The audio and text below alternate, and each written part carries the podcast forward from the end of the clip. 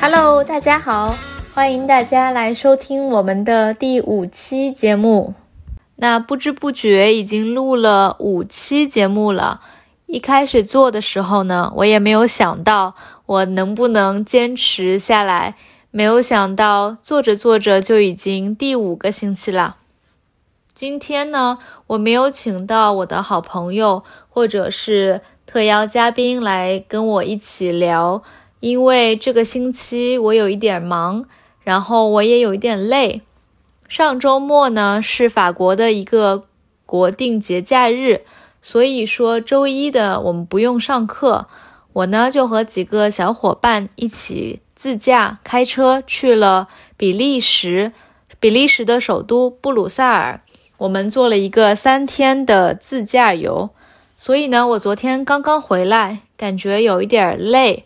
这周我就没有安排和我的朋友或者任何嘉宾来录这个节目，但是呢，我有想，啊，每周我们都会更新一次，所以不能够放弃这个光荣传统，所以今天我就偷一个懒，自己一个人录一小段独白，也算是交代一下这这个星期的任务。然后呢，下个星期我有打算邀请到我一位。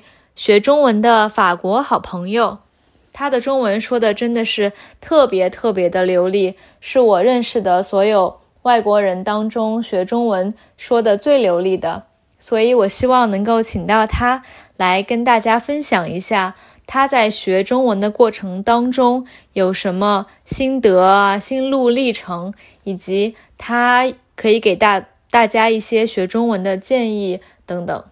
第二点呢，今天我其实有看到我的节目已经在各个不同的平台上，比如说 Spotify 呀、Google Podcast，可能有二十几个到三十几个听众，我的 follower，我觉得特别开心，因为在刚开始做这个节目的时候，我想可能只是为了我自己的周围的好朋友，那些学中文的外国的好朋友们来。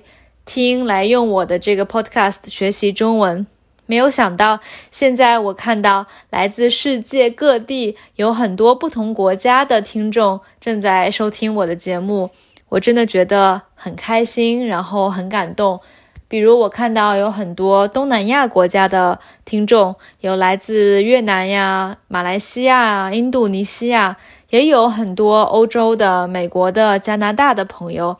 虽然一共。就二十几个、三十几个听众，但我还是觉得很开心。所以，首先要谢谢你们听我的节目。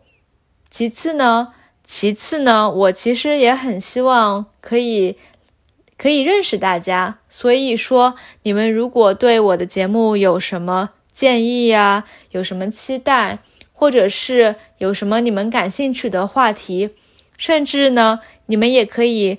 简单的介绍一下你们为什么要学中文，学中文多长时间了，以及你们在学习中文的过程当中，觉得最大的困难、最大的挑战是什么？都可以在这个 podcast 下面的留言区留言。我非常非常的希望能够收到大家的留言，希望能够跟大家交一个朋友。好呀，那今天就让我偷个懒，就说到这里吧。我们下期节目再见喽！祝大家这个星期工作愉快，生活愉快，学习顺利。